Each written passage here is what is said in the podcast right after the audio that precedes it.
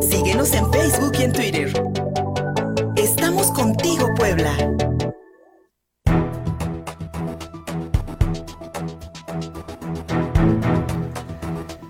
Este domingo concluyó la semana de la visibilidad trans aquí en Puebla, en la que pues pudimos escuchar en foros distintas opiniones, pero además muy buenas noticias, como la formación de la coalición Agnes Torres, una asociación civil que desde mi punto de vista reforzará y sobre todo dará mucha mayor dirección a la defensa de los derechos de las personas transgénero y transexuales en Puebla, en el estado de Puebla. Para hablarnos de ello, le agradezco muchísimo que nos reciba esta llamada telefónica a Diana Bardi, integrante de la coalición Agnes Torres, a quien pues le tenemos un especial cariño ya desde hace muchos años, mi querida Dianita. Muchísimas gracias por recibirnos esta llamada. Y pues, ¿cuál, ¿cuáles serían desde tu punto de vista, desde el punto de vista de la coalición Agnes Torres, pues los resultados de esta semana de la visibilidad trans aquí en Puebla? Buenos días.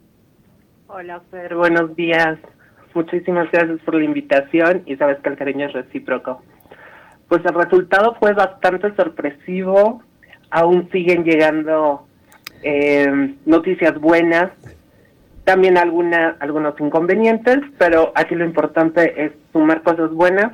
Y fue una semana con mesas mucho, muy interesantes. Hablamos sobre adolescencias trans, infancias trans, cosas que en Puebla no, no se habla y que aún la población lo ve como algo muy delicado, algo tabú, algo que no existe. Tuvimos especialistas españoles, nacionales, eh, jóvenes, adolescentes trans poblanos que estuvieron en la mesa, que estuvieron siguiendo masculinidades trans, también la invisibilidad de esta de esta parte de la comunidad trans. También hablamos sobre los beneficios que les que les da el patriarcado, el simple hecho de ser hombres, como también los les da les da privilegios también y muchas mesas, una otra mesa internacional con grandes activistas, Marc Ambroget, Clemence Mora, Agustina 40 de, de Alemania, mucha, mucha gente, nacionales, temas bastante delicados para algunos, pero muy necesarios socialmente.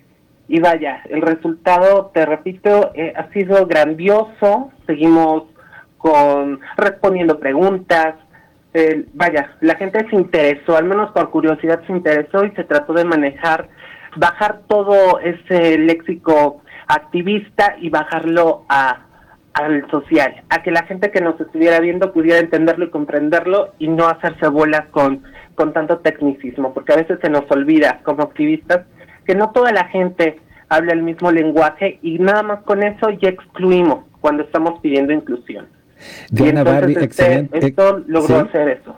Excelente reflexión porque sí efectivamente a veces hace falta que eh, utilicemos un lenguaje mucho más mucho más fácil para, para, para, para, que para que a la mayoría de la población pues le, sean digeribles estos conceptos y, y sobre todo los pueda los pueda eh, eh, los pueda reconocer y los y, los pueda identificar no no solamente su persona sino tal vez en su en su entorno. Algo que, que mencionabas es la adolescencia y las infancias trans que siguen siendo hoy por hoy un tabú, por lo menos aquí en esta ciudad de Puebla, porque se sabe que pues eh, la identidad de género comienza a, despertarse y a mostrar señales, por así decirlo, desde muy temprana edad, Diana. Así es, y te lo puedo compartir yo. Sí. De hecho, este, apareces mencionado en esa mesa una anécdota que tuvimos tú y yo hace muchísimos años. sí. De hecho, y fue de verdad maravillosa, ¿no? Teníamos a Natalia Ventín de España de Euforia Trans Familias Aliadas, que es madre de, un chico trans, y ella nos platicó de toda su, pues toda su vivencia, su experiencia, de cómo lo fue llevando, cómo lo vio ella, cómo lo vio la sociedad. Fue tan interesante el mensaje que ella también nos da como madre de verdad, para quienes no lo hayan podido ver, por favor, véanlo. Lo mencionábamos ahí, no es un mito, es una realidad. Existe, está. No hay por qué cegarse. Como ya mencionaba, yo no impuse identidades, yo permití que ellos eligieran. Y cuando lo vimos, antes de actuar de más, esperamos a que solito desarrollara. Y así es lo que deben de hacer los padres. lejos de imponer ideologías, porque hay que aclararlo, esto no es una ideología de género, es identidad identidad de género, identidad de género. Yo creo que es el, es el concepto que debemos ir explicando y sobre todo ir entendiendo como sociedad. Diana, Diana Bardi, algo que me pareció que yo celebraría muchísimo durante esta semana de la visibilidad trans es el surgimiento de la coalición Agnes Torres, una asociación civil eh, en la que pues podemos ver los esfuerzos reunidos de muchas personas transgénero y transexuales aquí en Puebla que pues a lo mejor hicieron activismo un poco separados pero que ahora eh, en la coalición me parece que le dan muchísima más dirección y mucha más fuerza a la defensa de sus derechos, Diana. Así es, Fer. Eh, fue un grupo de, de movimientos, perdón, de grupos, está el grupo transgénero, tuvimos el acuerpamiento de Redefine Puebla, de Cuatlicue Siempre Viva, que en estos momentos estamos ya en la asamblea del, del aborto, del Parlamento abierto. Ahorita ya se está empezando en estos momentos, ahí andamos también metidas, acuerpando, ahora nos toca a nosotras acuerpar este movimiento. Y te digo, fueron ellas en las que estuvieron con nosotras, em, otras organizaciones, activistas, sueltos activistas que apenas empezábamos, gente muy joven, entonces elegimos que esto se, se uniera y quien guste estar, eh, continuar, increíble, y quien se quiera sumar más adelante también. Te comento que en estas mesas, sobre todo en la mesa internacional con Marta Roger de España y Clemón Zamora y Agustina 40, hemos elegido sumarnos y crear una asamblea internacional. Mira. De todos los eh, movimientos trans internacionales, juntarnos y hacer un bloque sólido internacional para poder apoyar a los demás países, los demás estados aquí en México y todos movernos en la misma línea y en la misma sincronía. Porque hemos visto que esto está latente, estamos viendo que muchos enemigos, sobre todo de la derecha, se están saliendo con grupos también feministas, que estábamos viendo que, bueno, en la mesa si le puede ver este, el público, sí. son grupos muy pequeños, pero están muy bien organizados, pero sobre todo en medios y política el apoyo que tienen es impresionante. Lo podemos ver aquí en México, ¿no? Sí. Ya sabemos, ya se destapó que las queridas brujas del mar, que tanto seguimos, que tanto respetamos, ahora son de derecha, sabemos que están con el PAN, estamos viendo que Vox ya está llegando a México, las TERS se están movilizando, repito, son grupos pequeños pero muy bien organizados.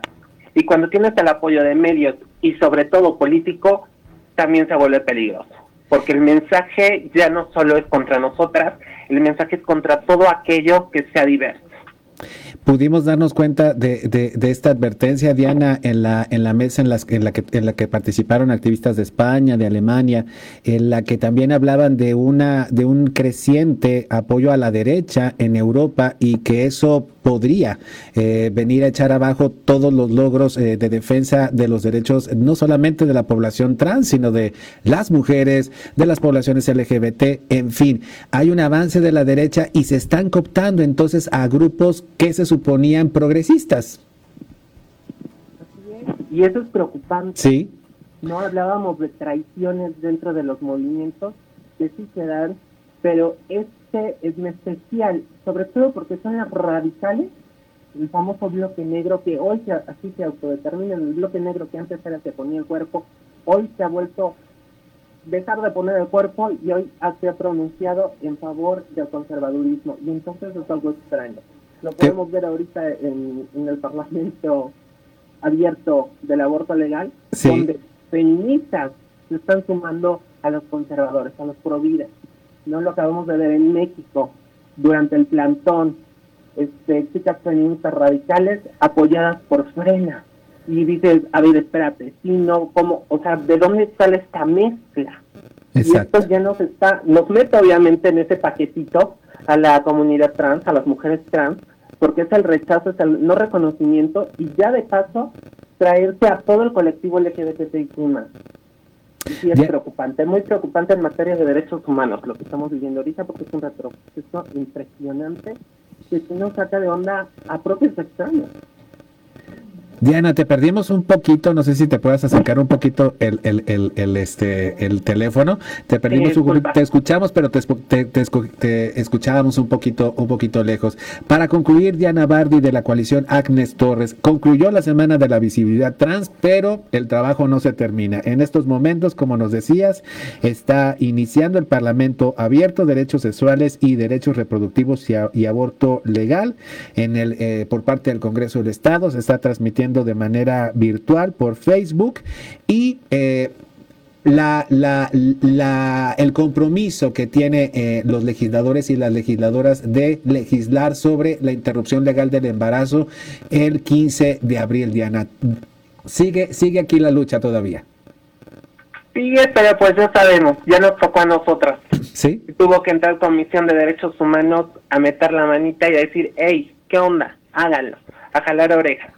Y pues aquí no vamos a quitar el dedo del renglón, ya lo logramos una vez, vamos por la segunda, porque los derechos humanos son para todos. Hay que recordar esto y que es muy importante. Sí, hay derecho a la vida, pero hay el derecho a la vida con calidad. Con calidad. De nada sirve, de nada sirve sobrevivir, de poco sirve sobrevivir y de poco sirve llevar una vida desgraciada si realmente es posible que tus derechos sean, sean respetados como el de, las, el, de las grandes mayorías.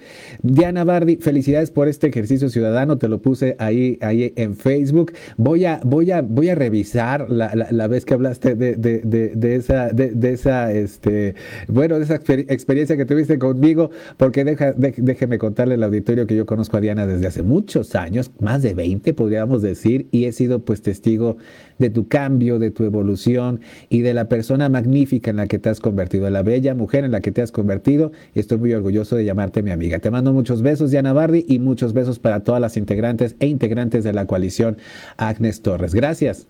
Muchísimas gracias, Fer. Igualmente, un abrazo a ti y a todo tu auditorio. Hasta pronto. Una revista para formar criterios. Estamos contigo, Puebla.